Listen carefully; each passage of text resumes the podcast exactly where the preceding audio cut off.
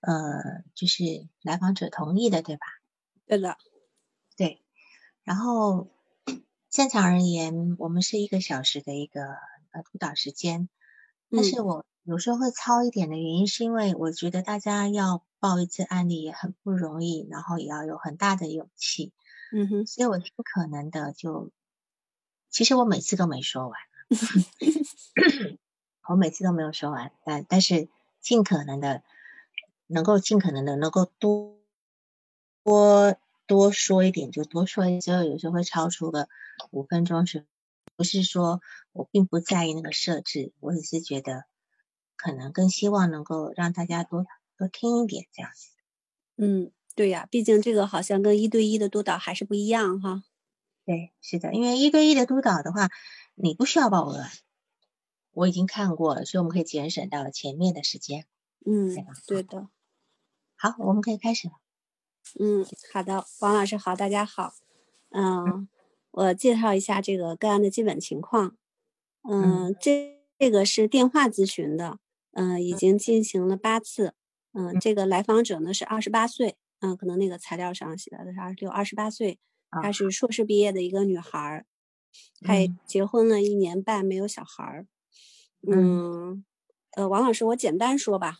对，简单说。对对对，那个材料。这样的我我会问，对，有需要我会问。嗯嗯嗯嗯。来访者呢？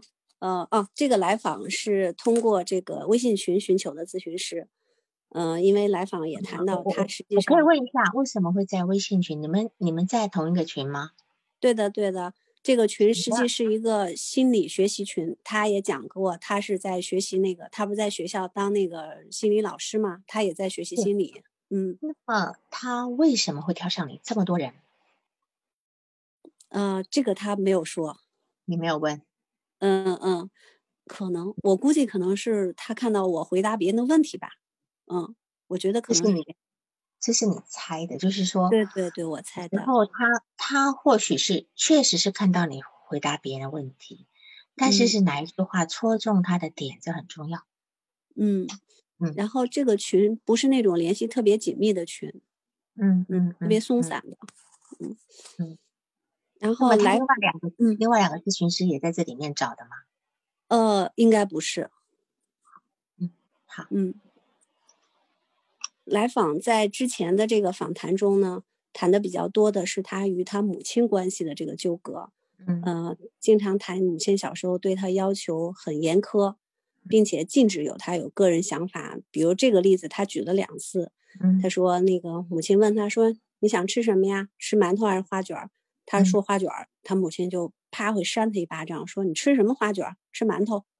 就是，所以他就说对他影响很大。他就说，不管是他说什么，回答什么，他妈妈总是说另外一种想法，就制止他的这种想法。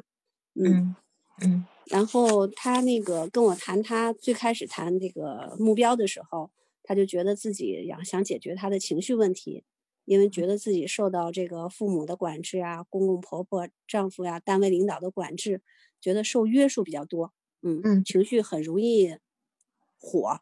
很容易一点就就着，嗯。嗯。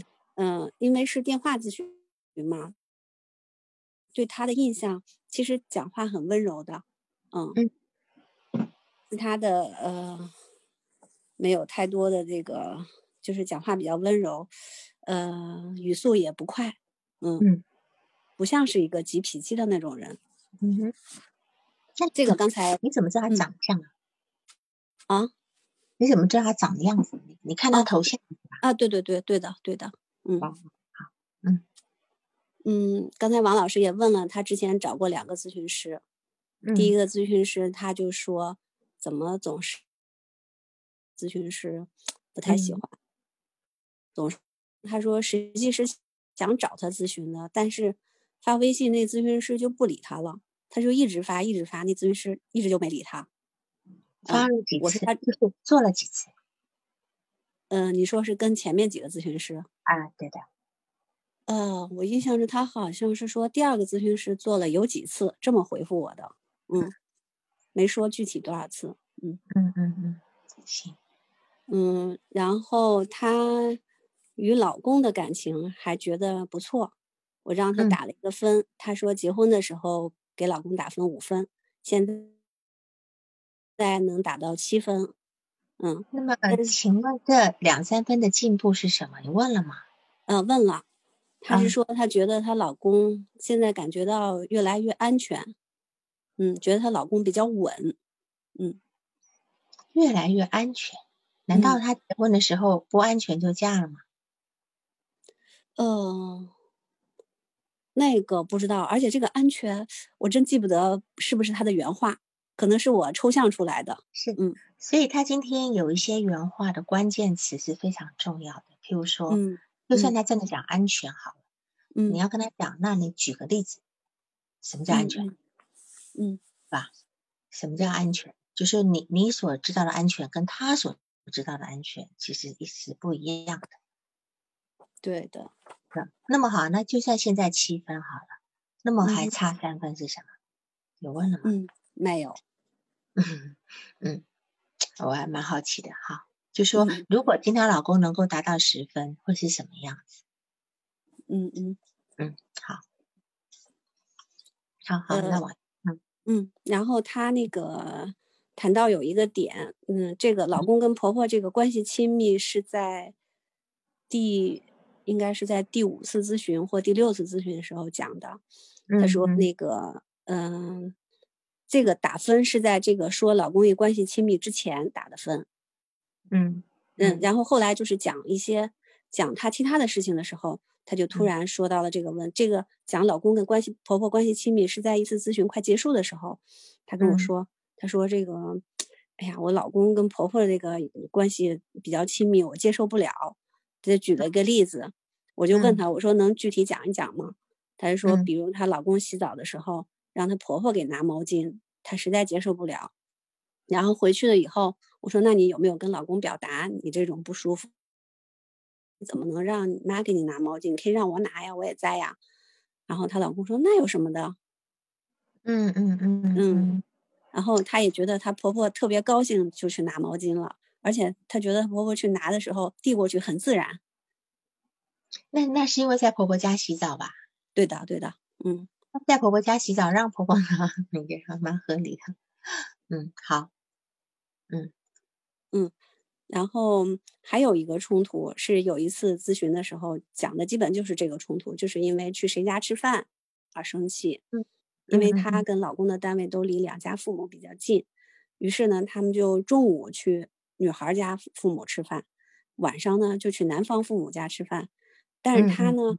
中午去自己家吃饭，觉得还还 OK 的，但是晚上就想各种各样的理由不想去。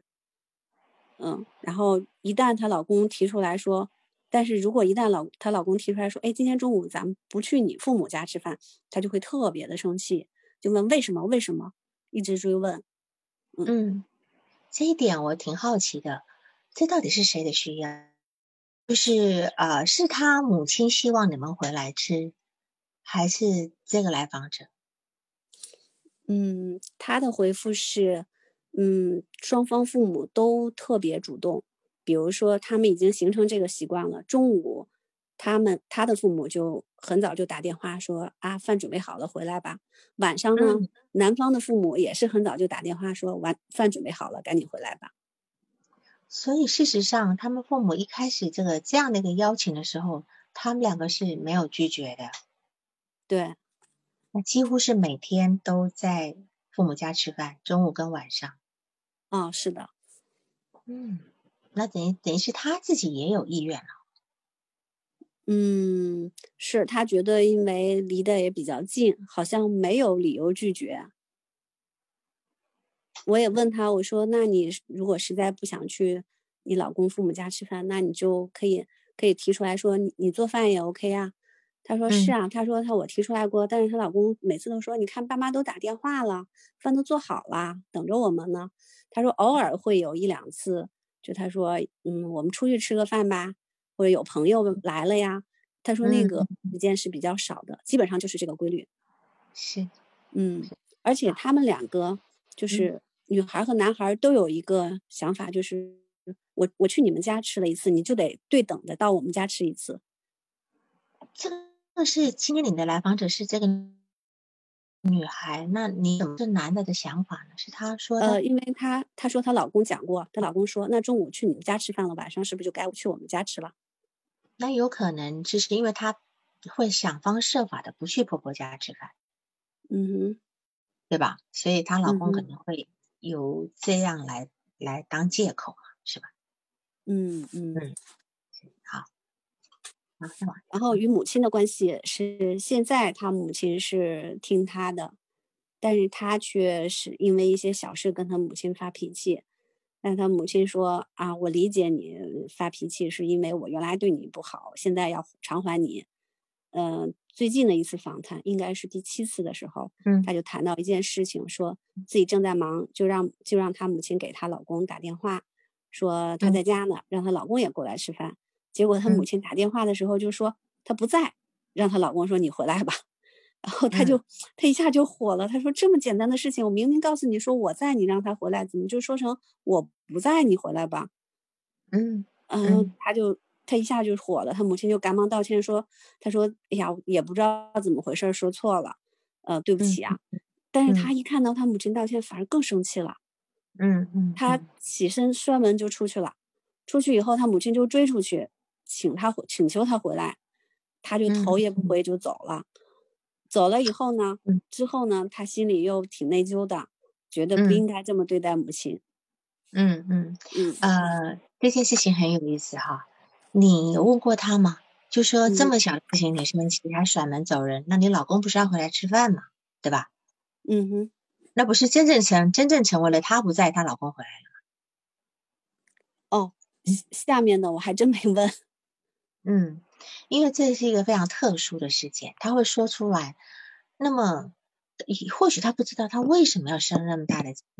那么，也许这就是他目前情绪困扰的原因，就是他他很容易莫名其妙的生气，然后控制不了自己的情绪，是吧？他现在的情绪就是起伏，让自己有点呃难受，是吧？嗯哼，是这个意思吗？好，然后。那在这个地方，他举的这个例子也是跟情绪有关，而且是莫名其妙的。我们也觉得莫名其妙，这点小事情至于要吗？对吧？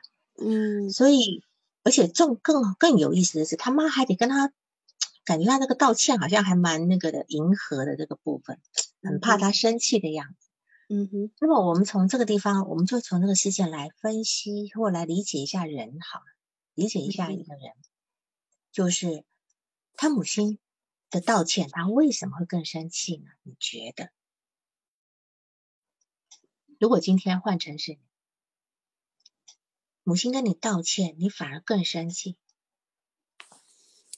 嗯，他这个我是这么理解的，因为之前他就讲到，母亲小时候就是这么对待他的，就是嗯，比如说也是一个类似这种简单的事情，他可能说错了，母亲就很生气，他就立马说：“哎呀，对不起，说错了。”然后他母亲会更生气的揍他，我就跟他讲，我说你有没有觉得现在你母亲变成了你？他说，嗯，好像是，嗯嗯嗯，对，就说他可以，他可以因为那样而更，呃，就是他他可以举这么一个例子，但就是说，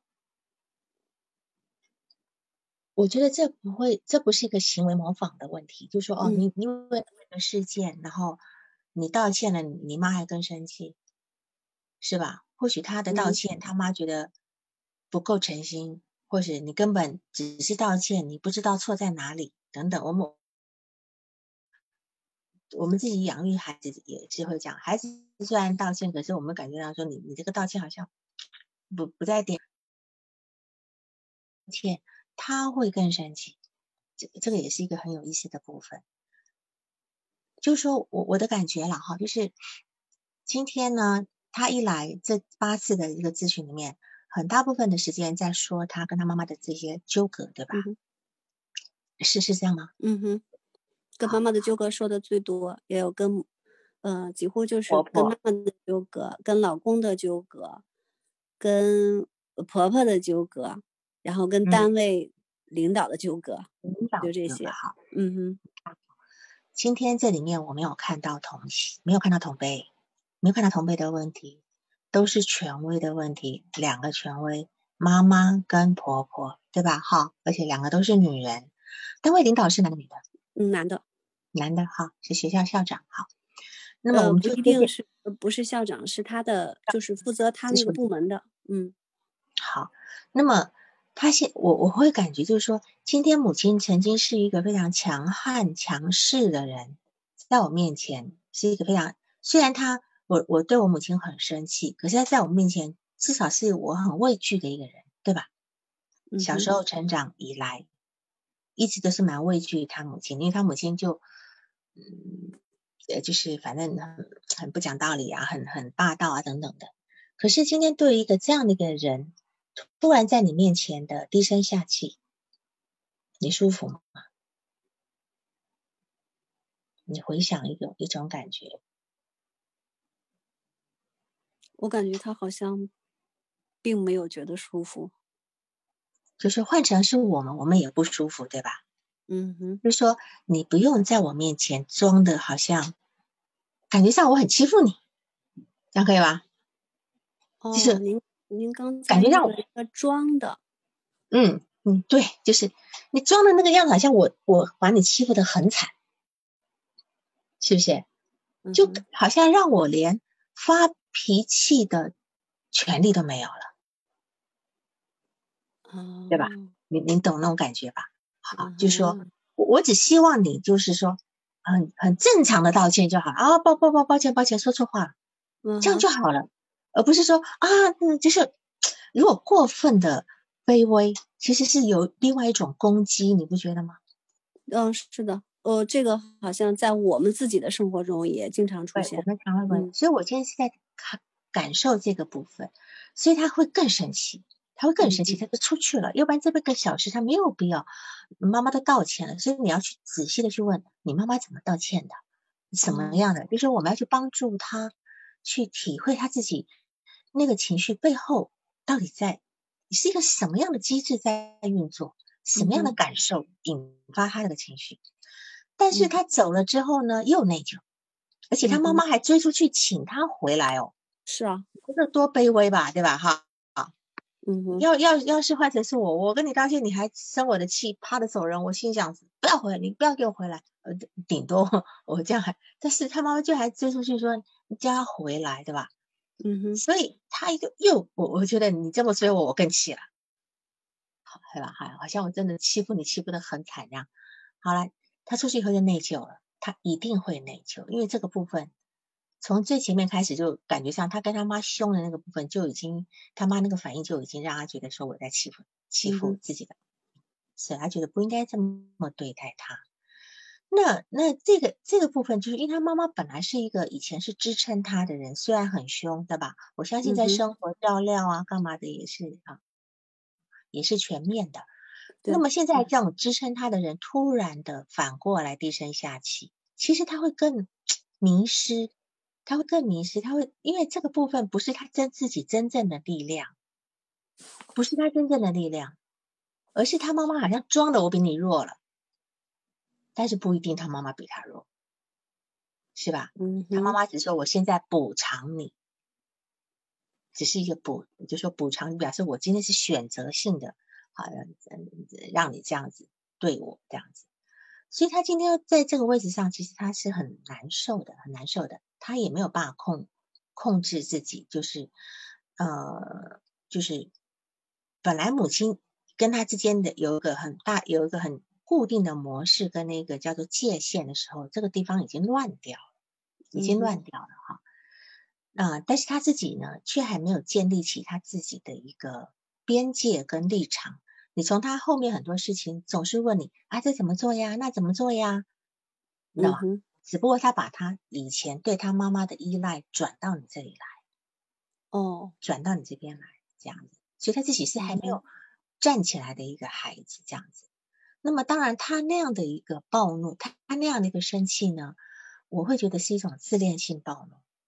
所谓自恋性暴怒，自恋性暴怒就是说为什么呢？因为可以感受到他跟他妈妈的这个地方是没有分开的，没有分开的，就是。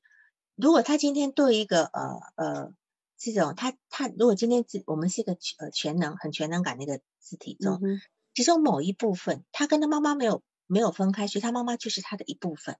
那么这个部分呢，是让自己失望的。你今天这种表现让我很失望，会引发我的一种很大的怒气。就像，呃，就像讲吧，嗯，有一些母亲在带这个小婴儿的时候，小婴儿的哭闹会引发他更大的生气，然后会反过来去打孩子。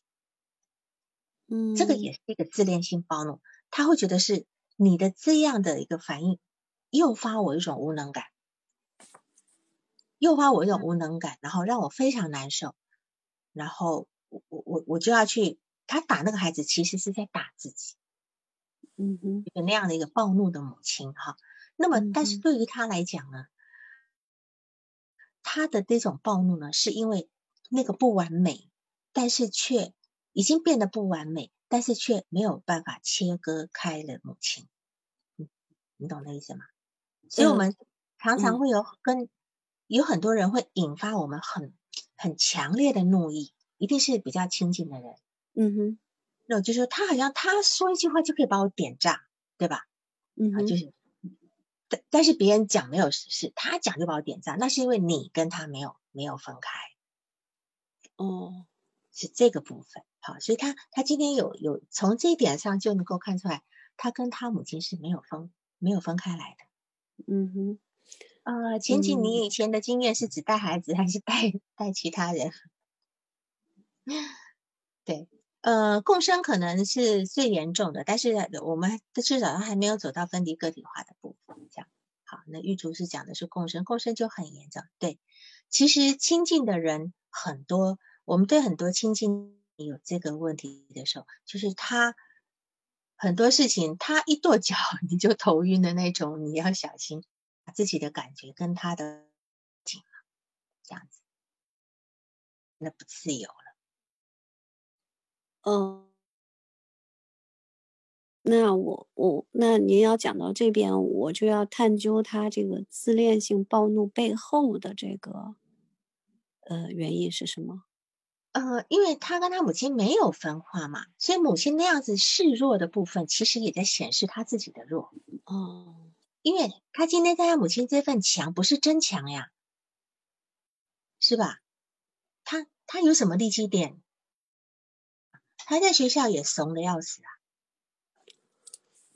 哦，我我我有点明白，是不是可以这么理解？当时实际我我提出我的理解，就是他现在变成他的母亲，他母亲变成他。实际这种理解是比较浅显的。后面还有一种理解，就是说，因为没有分开，所以他跟他母亲可能是不是有一种这个静应的这个关系？他从中看到了他自己，他是对他自己愤怒。嗯，是对自己愤怒，但是有一个静应的一个部分。就是说，嗯，这样讲吧，我不知道你们有没有那种，嗯，很亲的人，就像他妈妈那样，原来跟他的这种一下子地位反转，那那个人，你你很希望说，我今天跟你生气，你也吼我，你也吼回我好了，好，就是就不要不要这个用那样子的态度来对我，我我不我不愿意看到你那个样子。你就说你那样的呃卑躬屈膝的样子，其实让我更难受。嗯，因为你反而是用另我我刚刚讲，反而是用另外一种方式在在在攻击我，在谴责我，好像让我变成一个大坏人。嗯，是的，对，他的怒气来自这个地方。但事实上，如果换成其他的跟我们远一点的人。随便你怎么跟我道歉好了，我爱收不收，我们不会被他干扰的。但是因为他们没有分化，他才会被干扰到。嗯哼，这样子。OK，好的。嗯，然后在最近的一次访谈中，他又谈到与父亲争执，因为之前他好像我问过他跟父亲关系怎么样，他就讲，哎，父亲挺好的，不像他母亲，嗯，说也挺支持他的，也能理解他。嗯，但是就是在第八次的时候，突然讲到说说他跟父亲中午吃饭的时候争执，在他讲这个时候，我就其实有一点意外。哎，我在想，之前我问过一两次吧，他总是说跟父亲还不错，父亲的脾气还好，父亲对他好，怎么就突然说好烦呀？父亲每天中午吃饭的时候总是争执，那说明我就马上就问他，我说你是说这段时间来一直都是这样吗？他说对，那就说明在我当之前问他的时候也在争执，但是他没说。嗯嗯嗯嗯，我是先确认了这个，然后我就问他，那具体是因为什么？然后他也没有说出具体是因为 A 事件还是 B 事件，就是说，就是就是跟我强调说，除非我先事先准备一堆什么大道理，有个我要讲的东西，然后把他们压住，啊，他才不会说话，不然。不然，不管不然的话，什么事儿都能争执好久。然后我就，呃，我就好像就大概就接了一句，就那个笑了一句，我说啊，那你们每天都要争执的话，那你们是不是就把宇宙间的问题都讨论了？嗯，然后，嗯，嗯，你说，你说，嗯。然后他就他，我就问他，我说那你母亲和老公什么反应？他说他们俩就是在一旁看着也不说话，有时候就笑一笑。就给我的这种感觉，就觉得他们俩的争执，在母亲和老公看来，并不是什么特别重大的问题。嗯嗯嗯嗯，我觉得很有意思。从这边可以窥探，以管窥豹，就是这种那种感觉，就是说，他母亲以前是不讲道理的打压他。嗯哼。老师来晚了，没有声音。我吗？我没有声音吗？有吧？有声音了哈，都听得到对吧？好，就是以前他妈他妈妈是那种不讲道理的打压他，但是呢，这里可能他爸爸是用有讲道理的方式来呃来教育他，就是就是要你你你要听听我的，就是呃你听你听我的，然后我讲一堆道理来让你接受，但是不一定他接受，只是因为他小，对吧？嗯，那。你有没有发觉他现在似乎在反攻？是的，嗯，先把妈妈给收服了，对吧？好，是你他说他每次回家吃饭，他有时候会先准备话题，对吗？对的，嗯，是不是还准备一些我要辩论的题材？嗯，是是，所以他是有备而来的，是，他就用了这个“大道理”这个词，对对，他把妈妈已经收服好了，现在开始要收拾爸爸，是吧？好。那么他说是爸爸，就用就用爸爸当年对待他的方法，当年对待他的爸爸，然后就开始呃，就可能我今天就挑一个话题啊，郑爽代孕，对吧？然后他可能就针对是不是可不可以代孕啊？呃，对不对？那他就准备了很多利基点，就跟他爸辩，嗯，是吧？那他一定要辩赢，就他就他他他一定要辩赢，是吧？所以说。就而且很有意思的是，你你好像你之前的材料补充就是，他跟他爸爸的观念都不会一致。嗯，那这个不会一致是怎么回事呢？是他他要刻意不一致，好好去用理用道理把爸爸压过呢？还是这个母父父女俩天生就没有办法有同样的意见？对，这个就是补充这一点，实际是他自己自己写的。嗯，他说，嗯，对我俩的，要么他提出的我不认可、不同意，我就觉得跟我不一样，我就极力反驳，告诉他我的是对的，他的不对，就是他非要分一个对或不对。嗯，对的，就是所以就是说，你看他们这种互动模式哈，他似乎就是在用这个方式，又又在确定自己，呃呃呃，哦，我我好像。我已经比你们厉害了，我等等等等的这这个部分，因为你也可以再回回应，就是有机会再问他，那难道你们就没有意见一致的时候吗？嗯，或者是今天先谁先说了一个看法，你其实就是不想刻意就不想认同他，我认同他我就输了，嗯，对吧？就是不是有这种感觉？那如果今天他爸爸这样子，那就是他爸爸那那那种。从小就那种，他爸爸那种性格就是那种好辩好争，对吧？好，就也没有也没有那个气量去同意年轻人的说法，是吧？那如果这样在这样的一个家庭里面，你说这个人其实从小是活得蛮艰难的，我感觉是的，对吧？哈，对，从这 地方，就是说，如果说假设孩子从小出问题的时候，家长都用那种讲大道理的习惯来。来去跟孩子互动，就是呃，就说他也不去管这个孩子，他背后有什么原因，有什么心理成因，有什么需求。每个孩子做错事可能都有原因，都有需求。等他他可能就啊一直一直念大道理。那么慢慢慢的话，孩子会内化这些社会规则。嗯，那么孩子也会渐渐的懂得凡事都要讲道理，而且要而且要呃就是这样，而是这样的讲道理呢，是充满一种辩论那个，而叫辩一个谁是谁非的的一个。地步，然后缺乏一种包容性，嗯，就是就所谓缺乏包容性，是说我我很难去容忍跟我不一样的意见，因为也许这件事情没有对或错，嗯，比如说我们讲郑郑爽代孕好了，郑爽代孕有错吗？有人觉得有错，有人觉得有人觉得没错，是吧？嗯哼，其实这东西是没有对错，可是他们就一定要有个对错，所以他们这个对错就就表示不是对错的问题。是谁比较有力量的问题？嗯哼，谁有发言权的问题？我就是在争这个事情，这样。对，他们不是在。我觉得为什么他说不出这个事情到底是什么？可能也有这个原因。他不管事情是什么，他只管他是赢的。对，所以这件事情或许都不是那么呃呃呃重要？好，比如说有一个，我跟朋友在。变国民党跟共产党当年的战略，那这是我们很清晰，因为大家党派不一样。我我我虽然不是国民党，是我们也许会呃，因为毕竟我生长在台湾，有有台湾的一些教育的部分。但是事后我们讲讲说，哎呀，我们这些事情是历史的问题，是吧？哈，我们也不用去争辩这些事情，大家都知道这每个历时代有个每每个时代的背后的故事。所以，哎，因为我们很成熟，我们不用说一定要去把对方压倒，说哦谁的比较好，是吧？但他们就不是这个。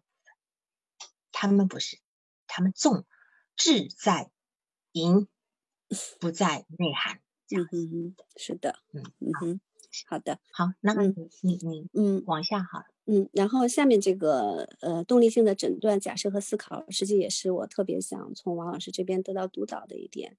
呃，后来您是问我问了我了，我我是这么回答的，我是说从这个来访者谈话的逻辑性看呢，他还是具有反思。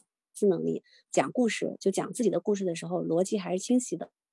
所以我说是冲突性故事，是因为这个冲突性故事，是因为在那个呃杨凤池老师教授我们的时候，他说要看来访者的故事分为几种：冲突性故事、缺陷性故事这种啊。就缺陷性故事就属于那种人人格障碍了。嗯，我是判断它基本上是属于冲突性的故事。嗯，是我是所以我是这么写的。然后啊，我知道。嗯，这个东西在南希的那本书里面有提到，他并不是讲，他并不是讲冲突型故事，他讲的是说这个人的发展是属于冲突的、冲突性质的，还是缺陷性质的？嗯嗯，南希的那本呃精神分析案例解析里面，嗯嗯，他讲对，嗯嗯嗯。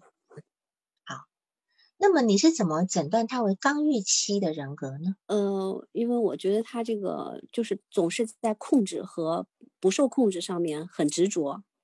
啊，你要不他谈什么问题都是谁控制谁。嗯，对与错就是很绝对。嗯嗯嗯嗯嗯。他跟他讲他那个学校的故学校的那些呃人的故事，也是在想，也是在讲。那我对的，我就不应该去迎合他们。嗯嗯嗯，就是然后嗯，所以我就觉得他应该是就是这个判断为这个刚预期的人格，嗯，刚预期人格嘛，它是形成在十八个到三十六个月呢。嗯，那么如果说这个小孩子他在他的刚预期的发展呢，呃，得不到满足，得不到一个合理的对待呢，他容易在长大以后出现肛门，就是肛门性格，就是刚预性格，比如说。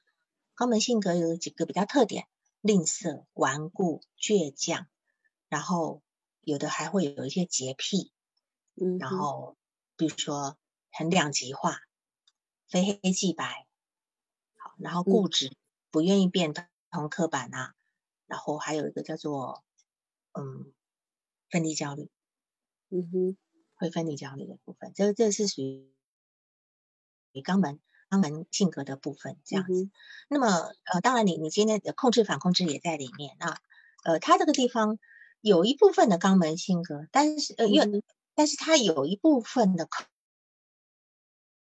欲性格，不，他有一部分的口欲性格，啊，呃，喜欢告状，嗯，是的，嗯，叨叨念，而且还加油添醋。嗯，是的。然后呢，还有一还有一个部分就是，你说他说话有条理，对吧？呃，他的思维有条理等等的。可是我听他的事情都只有听到一半，你懂到我？你你你你知道一半的意思吗？嗯哼。呃，就是嗯嗯啊，什么？你说，嗯，就是他在讲这个事情的过程里面，只有半边的论点。譬如说，他讲很多事情会让我觉得好像一下就跳到那个结果去。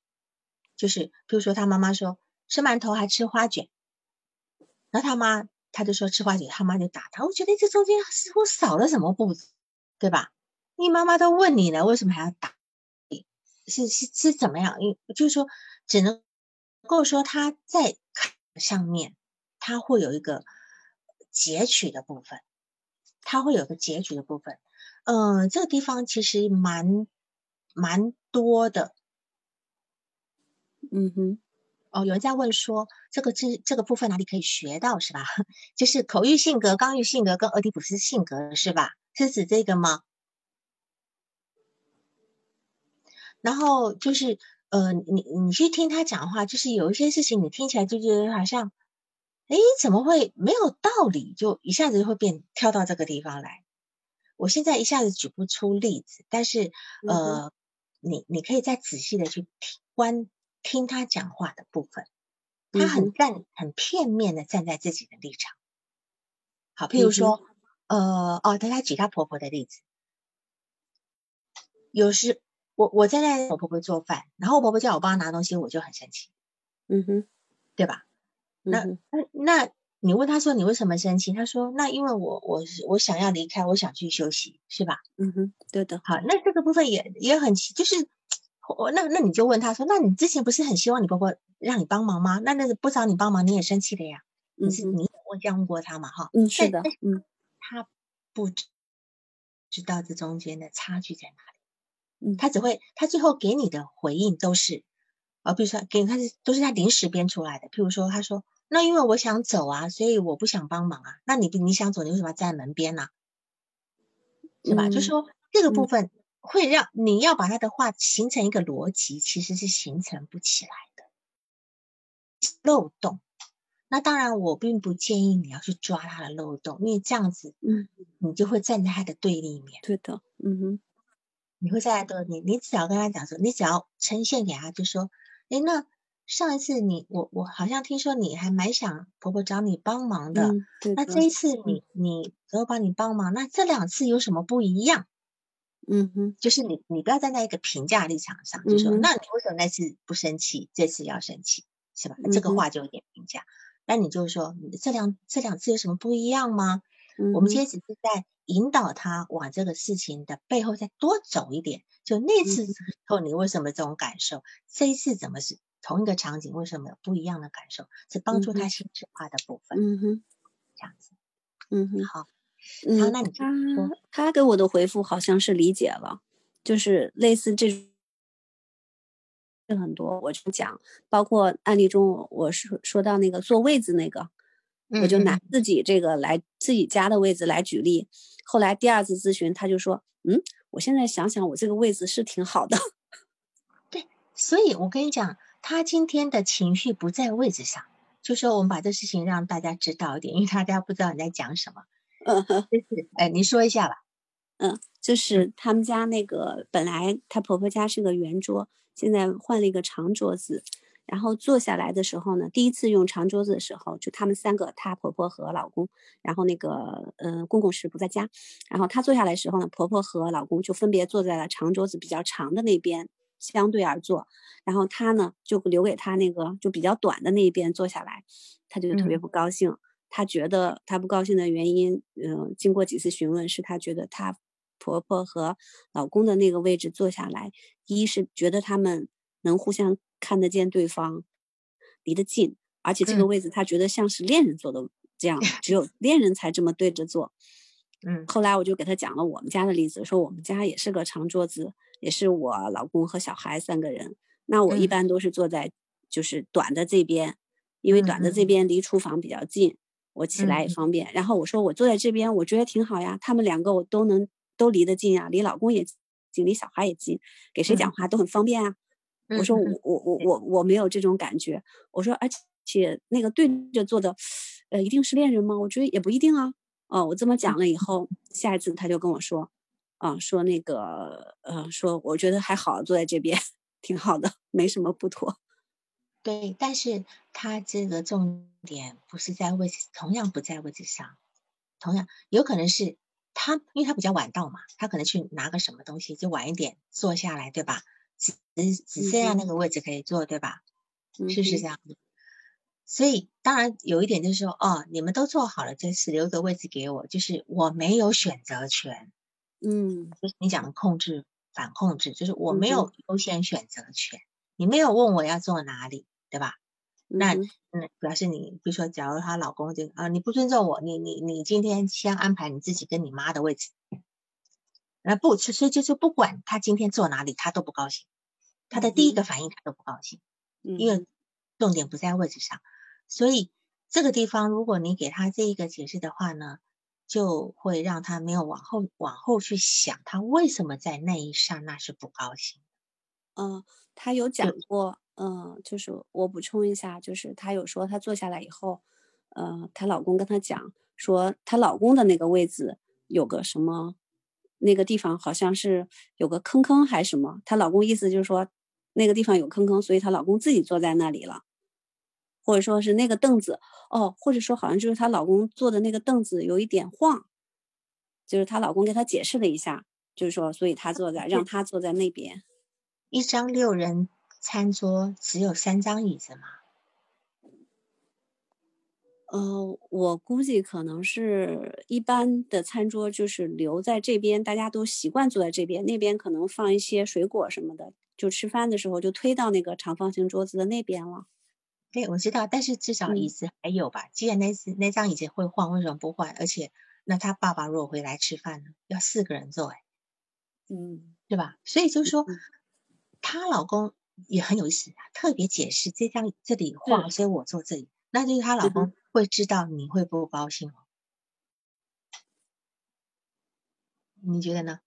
嗯，是啊，是不是？我怀疑是不是她表现出了不高兴，所以她老公立马就觉得就那张脸，对吧？嗯嗯嗯，有一张脸就 摆出来了，她老公理解她的，所以她老公赶紧解释说啊，这张比较晃我，所以我坐这儿，对吧？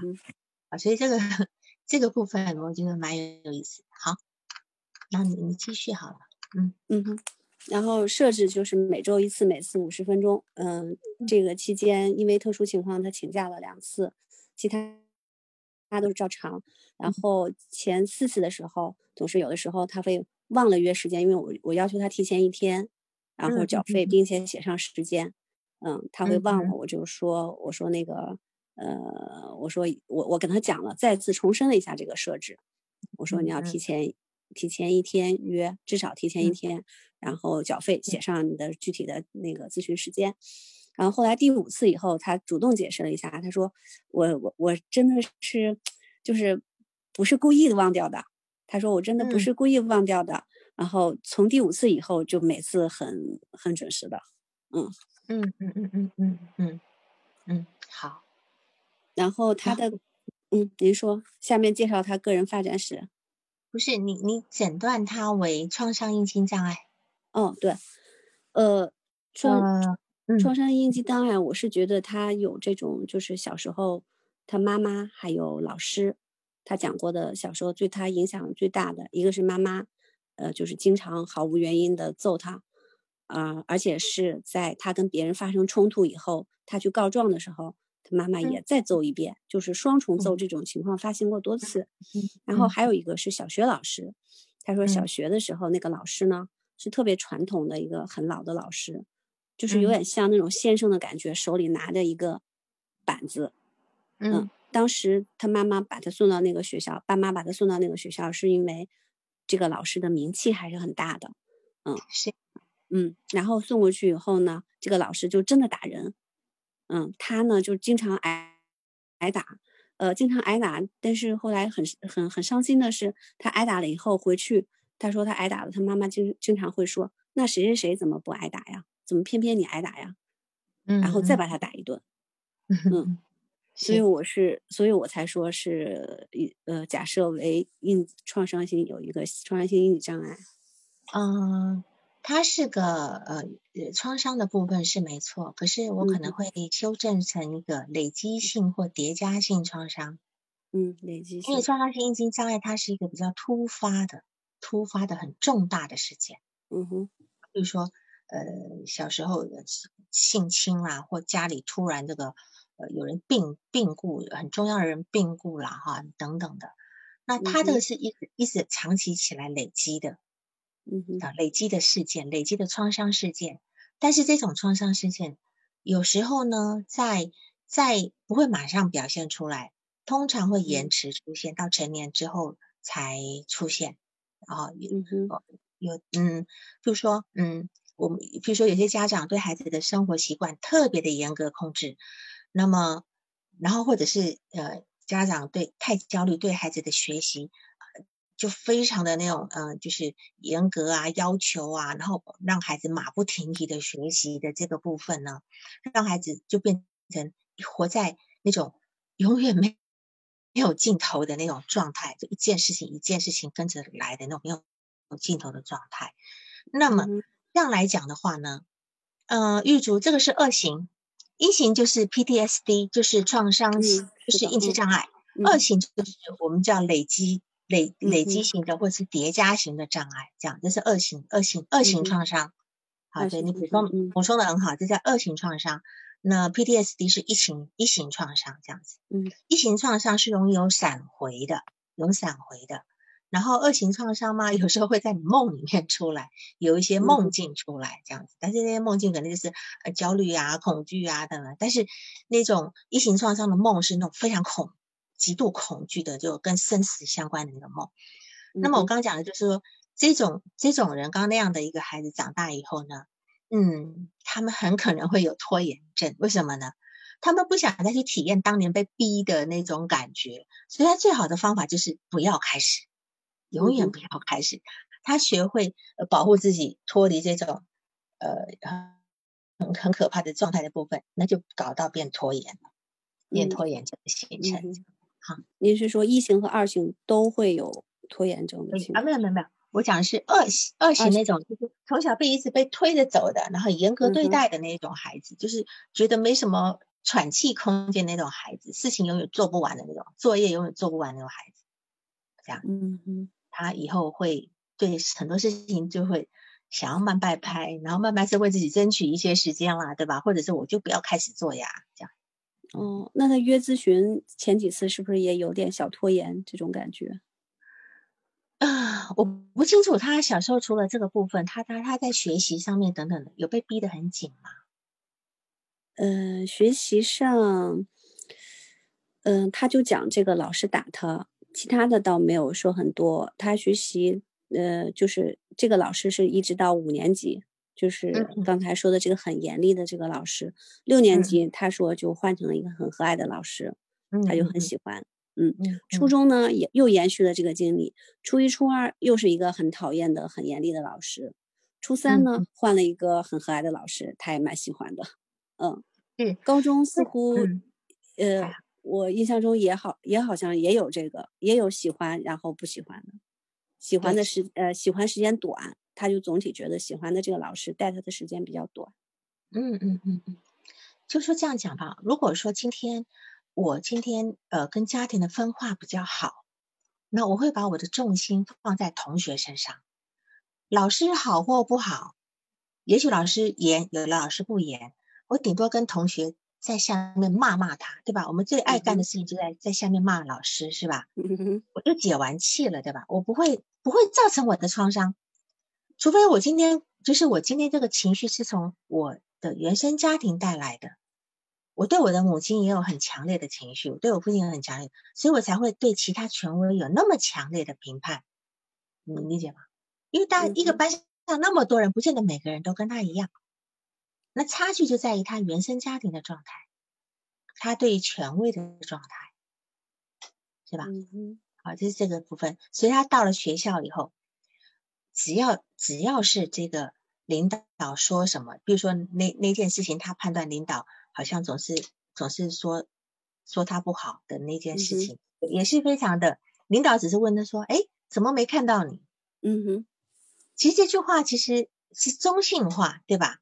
嗯，也许自恋一点的人就会认为说：“啊，领导还蛮关注我的，是吧？”嗯，但他就会觉得说：“领导在挑我毛病，我明明就在，你还说我没看到我。”啊，是的，是的，他就觉得是，对，就是，所以这是他内在世界客体关系的投射，对吧？嗯哼，是一种投射。人家讲了一句话是很中性，哎，我怎么没看到你啊？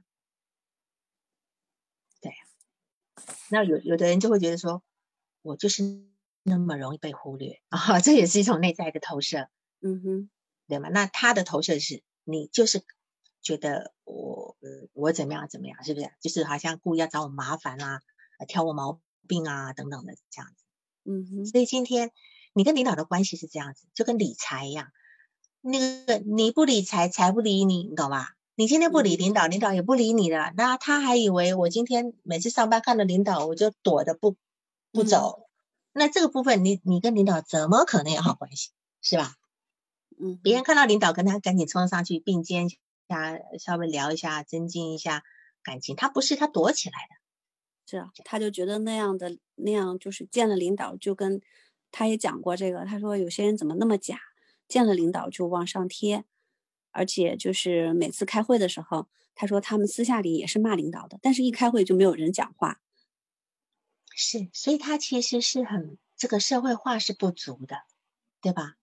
社会化是不足的，我们怎么可能是开了会还继续骂领导？这活还干不干？这个个饭饭碗还要不要？是吧？嗯哼，好，所以他今天是一个非常要去呃辨别是非对错的人，他才会在那个点上。那这当然也可以推测，也许他家里有很多观念是很僵化的，很僵化。哦，好，恋爱经验好吗？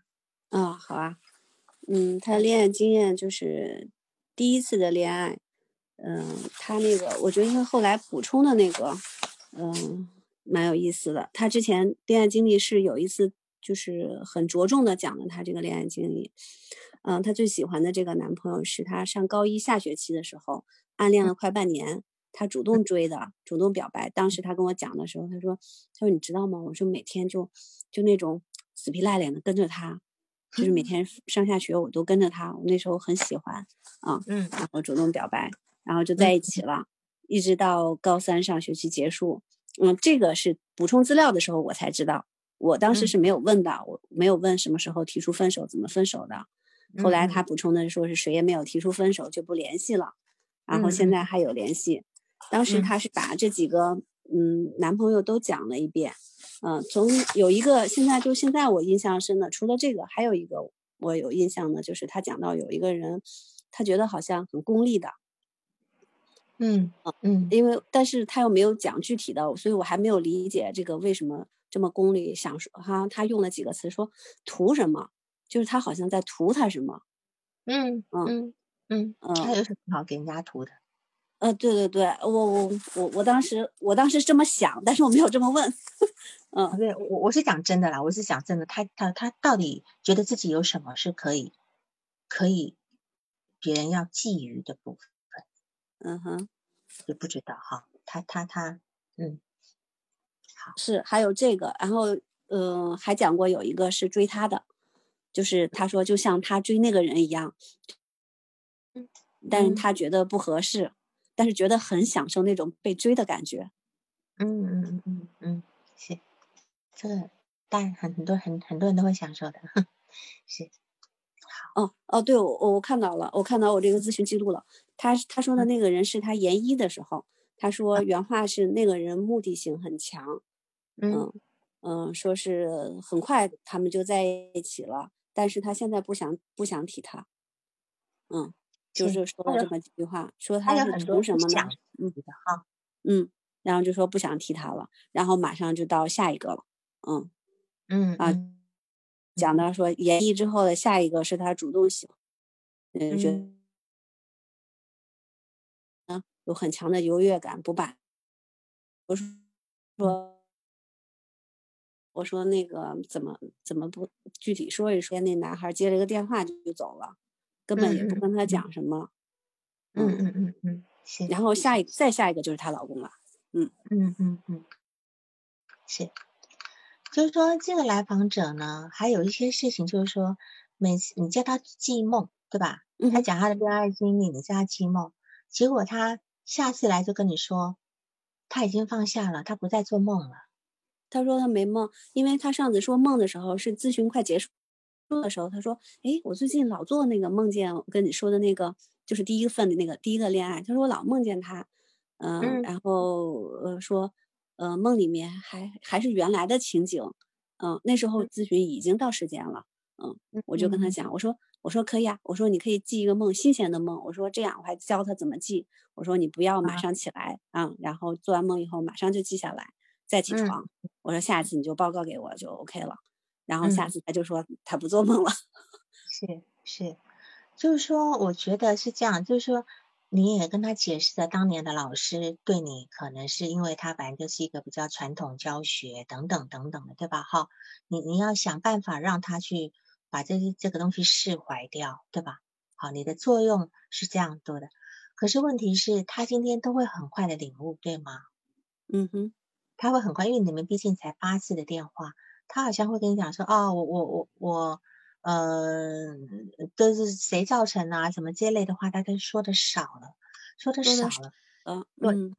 但是我会，对，但是我会有一种感觉，就是说，来访者在用他的理智在表现他的治疗效果。哦，我我是对我我就是也很也在怀疑这一点。嗯，对，因为他是一个跟母亲有一个竞争情节的人。那么你要小心，他在咨询里面跟你有这种情节，因为你毕竟是个女咨咨询师。嗯哼哼。那么又说到了前男友跟这个老师的惩罚，他都很快的理解到位，而且而且好像还修通了，对吧？哈，那这个东西如果真修通，叫移情性好转，叫移情性好转，就是他为了让你觉得他是一个很好的来访者，他也觉得自己真好了，但是这是个一次性的部分。嗯。那么也有可能是一种叫假性的心智化，假性心智化不是真正的心智化。那么这也许是一开始他的迎合讨好，就如同他的情感模式，他情感模式不是一开始都是迎合讨好吗？嗯哼，很委屈自己去迎合别人，对吧？等到这个恋情失败或结束以后，他会很恨对方，对吗？嗯嗯，也没有。第一个他就是说，呃，没有没有恨。就是有有一个是有恨的，第一个没喜欢他呀，第一个没有喜欢他，没让他追成，他当然没办法恨对方。但是就是说，有一个是他们开始了，然后他他在这关系里面很迎合对方，到后来还是分手，是吧？嗯哼，是的。然后他就很恨对方，对吧？嗯哼，这个这个部分就是说，一个迎合的人呢，就会这个样子，就会这样，他他就是呃。极尽的放低身段对你好，对你好，对你好的原因就是要你对我好。那当然，这个地方有一点点像他妈妈现在对他的状态，也有一点点像他早年对他妈妈的状态。因为早年的他是没有能力独立的，所以他必须迎合他妈妈那个坏脾气，是吧？嗯哼，好，然后得去服从他爸爸的好变，然后现在现在回来全反攻了，全部反攻了。那那那这个部分，但是她在对情感上面，她还是迎合。但是她在跟她老公的部分呢，她有一部分辩论在，是吧？之前常吵架，好像也是为了就是就是一些意见不合的事情，是吗？嗯，是的。那现在好多了嘛？她跟她她你说跟她老公的那个部分就好多了，对吧？嗯，是就是在上一次咨询，她提到就说，哎，说我现在跟我老公吵架，我觉得，呃，就是能那种调侃式的吵架。这是一个变化，她自己觉察。第二个就是她觉得她老公跟她在推心置腹的讲她小时候的故事，我马上就问我说：“这小时候故事之前不是讲过吗？”她说：“之前讲的特别抽象，就不是用的抽象词，之前讲的很笼统。”对，说这次讲的很详细，就是在讲小时候他他爸爸怎么脾气暴躁啊什么的，怎么打他呀？嗯嗯，他说讲的很。讲的很详细，很动感情，然后给他跟他再认真的讲。嗯嗯嗯，好。那么因为线下时间不多呢，我想要去呃讲一下，就是说我们怎么去理解跟怎么跟他工作。跟他工作有一个点要很注意，就是我刚刚讲的，他讲的他讲的事件部分是很片段的，不是一个完整的双方正反双方都有的故的那个情节，他会跳掉对他不利的这个部分哈。那这这不是他故意的，就是他在认知上面就有这样的一个偏差，因为他有一种就是有一种分裂状态嘛，好，非黑即白啊，这就是那种讲刚欲性格的这个部分。那么你说他他的主要的妥协呢？他是用呃信相信宗教，认为自己是啊上辈子欠对方的，然后让来让好受。可是他内心又很难去原谅当时对他不公正的人。对的，那这是他的冲突。那么在这个地方呢，他说的他来找你，其实你也是代表一一个宗教，一个宗教。那么他因因为用宗教的道德规范来要求自己。那么也许可以解一时的情绪，但是它只是暂时的解药。那么药效退了后，他情绪又上来了，所以怎么样？他就会有一种莫名。他现在来的原因主要是说他的情绪不好，起伏大，对吧？嗯哼。那么他现在如果用总是用一种合理的方式去让自己不要生气啊，我这上面是欠他的，那等于是压下来的。嗯。可是呢？他可能在某一个自己稍微松懈一点的时候，稍超我稍微松懈一点的时候，他的情绪又上来。但是此时在卷上来的情绪，他就不知道为了什么了，因为这可能是之前积压的那个那个部分。所以呢，我我就是说，嗯，你在这地方要再再仔细的工作，就是对于可能要再去找他背后的原因，嗯，帮他，但是不是用那种合理化的方式。来，你因为那样有点是比较是属于，呃，道德的部分啊，你要去嗯理解你的老师当年为什么那么做的等等等等的，这个东西他这个也是他自己对自己的方式呀，他找了宗教不就方式嘛？对，而且依旧让他们很难去，所以如果说你可能这边要调整一下这这个部分，好，那而且他今天所看人的所有的眼光都是不好的。我就没有听他讲到一个好关系，嗯哼，都没有，婆婆也不好，老公是一半一半啊，终于从五分涨到七分了哈，妈妈、爸爸、老老板，嗯，都不好，所以他今天是很偏执分裂的在看他的这些呃关系的啊那些权威关系，但是没有讲到讲到那个就是同辈关系，然后你还说他。会去会去跟这个跟 A 吵架了，找 B 告状，然后再还把 A 的缺点再渲染一下，加油添醋，哎，就夸大一下。那如果跟 B 吵架，再找 C 讲一下，对吧？嗯。所以今天你你也是他的第三方，他来告诉你啊，怎样怎样，谁又怎样怎样怎样，你你说他会不会加油添醋？是的，一样要加油添醋的。但是他这个部分让人家觉得就是说，他自己是没有办法承受他的情绪的。所以他要找一个人来承受他的情绪，当他的负面情绪起来的时候，他他他必须找另外一个来来接。所以当他妈妈那一种情绪给他，他妈妈那种卑微给给他的时候，他也接不住，他很难说，他接不住，他又不能说什么，他只好愤而离开现场。他面对不了那样的场合，而且他他今天他站的立场就是我永远是对的，你们永远是错的。但是重点是他又没有办法坚定自己的想法，所以要找第三方来支持。嗯哼，就等于是说，他今天不是一个可以独立存在的人，他必须依附于一个第三方。嗯哼，找第三方来支持他的论点，支持他的呃这个这个人格人格站稳。是是找一个稳定的客体吗？嗯。不一定是一个稳定的课题，就是说，嗯哼，嗯，至少他今天这个过渡课题是还没有过完的，就，嗯哼，如果说今天是一个稳定的课题的话呢，他已经有一个稳定的课题，就是那个不稳定的妈，嗯哼，对他有呢，但是那个课题是一个形象，是个不稳定的妈。或或者这个呃呃事实讲道理的爸等等等等的这个部分，所以让他会很分裂，他很分裂，他自己情绪上如果很不稳定，也也不明就里的，常常对于妈妈发什么脾气，他也不明就里，他现在也没有办法去审视自己脾气后呃情绪后面的呃那种想法是什么，没有办法。那么对于他爸爸那那个部分，也就又又过于理性的总在辩论一些事情，他也搞不清楚自己为什么要这么变。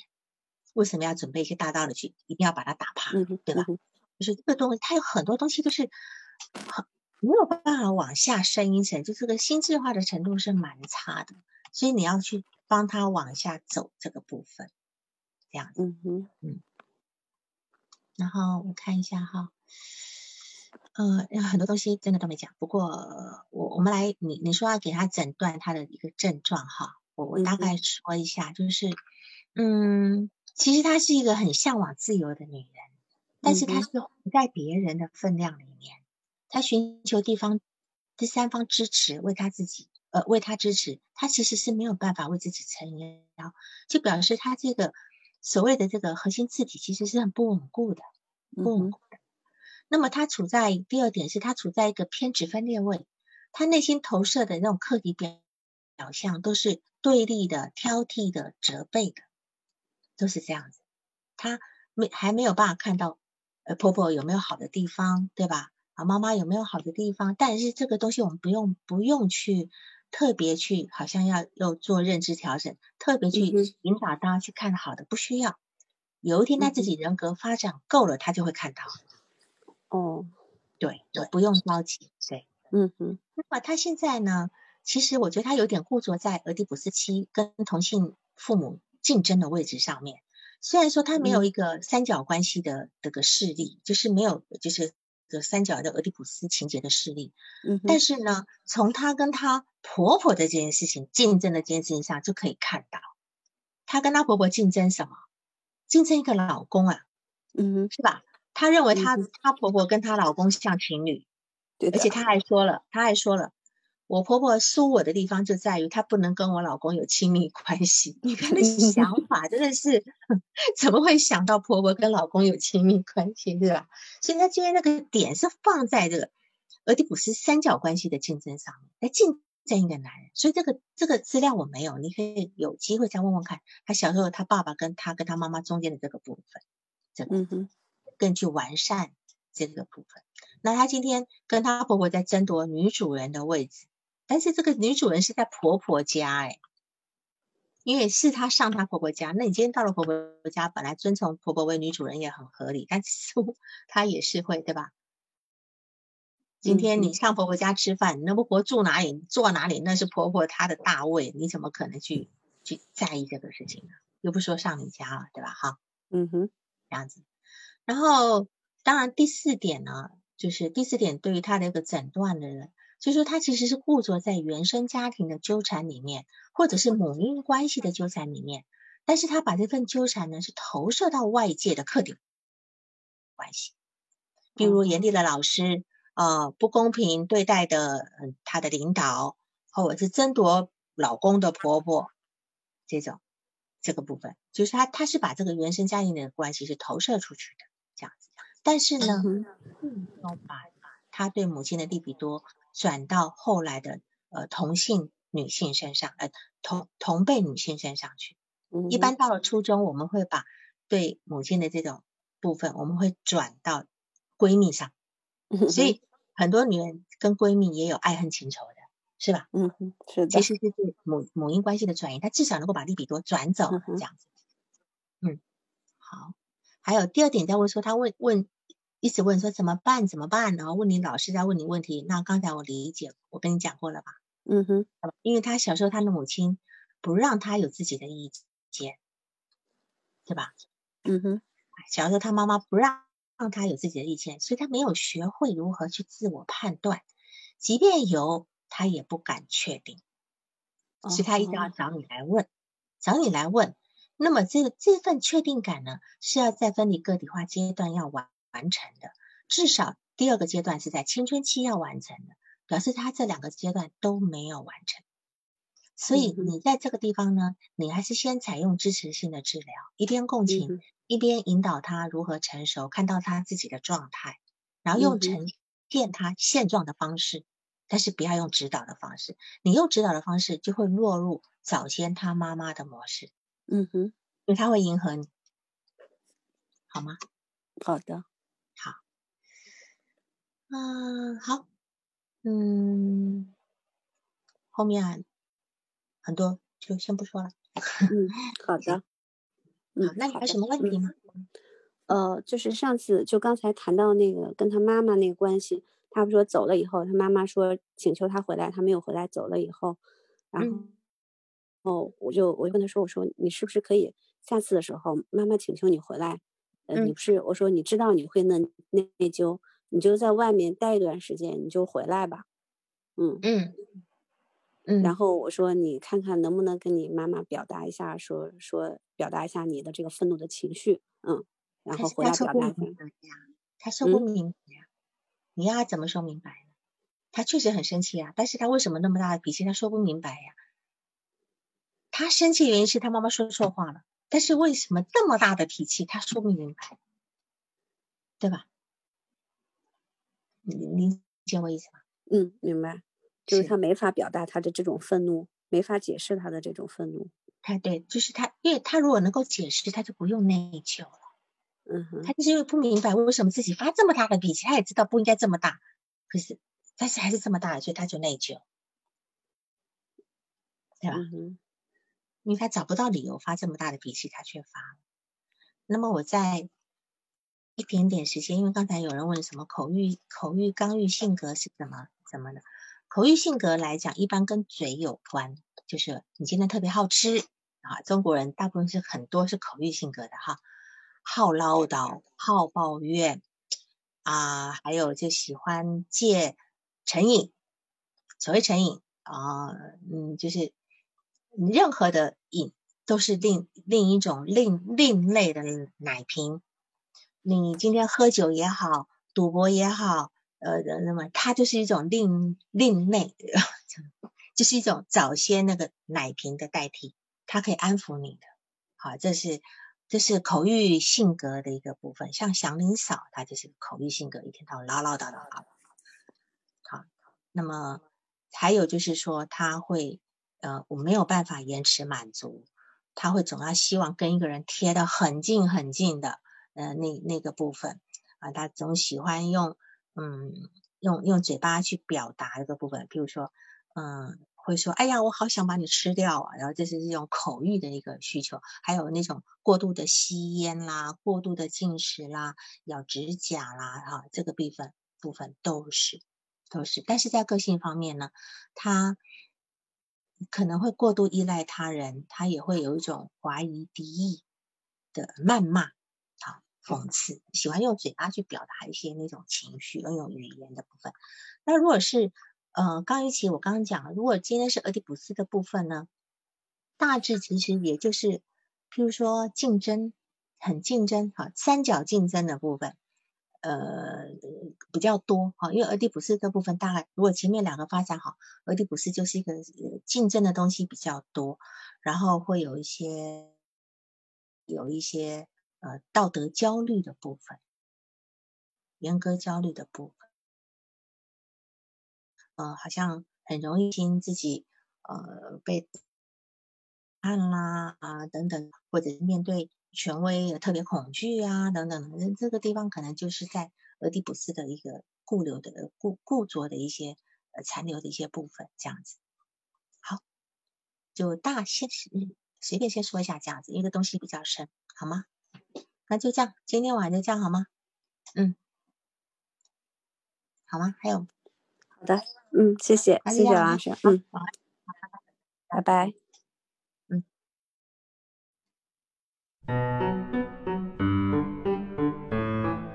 本次督导完毕，喜欢请留言或分享哦。需要报个案的老师，请查看我们喜马拉雅主页个人简介，也可以在微信公众号搜索“星师之友”。关注微信公众号后，联系微信客服进行预约，报个案完全免费哦。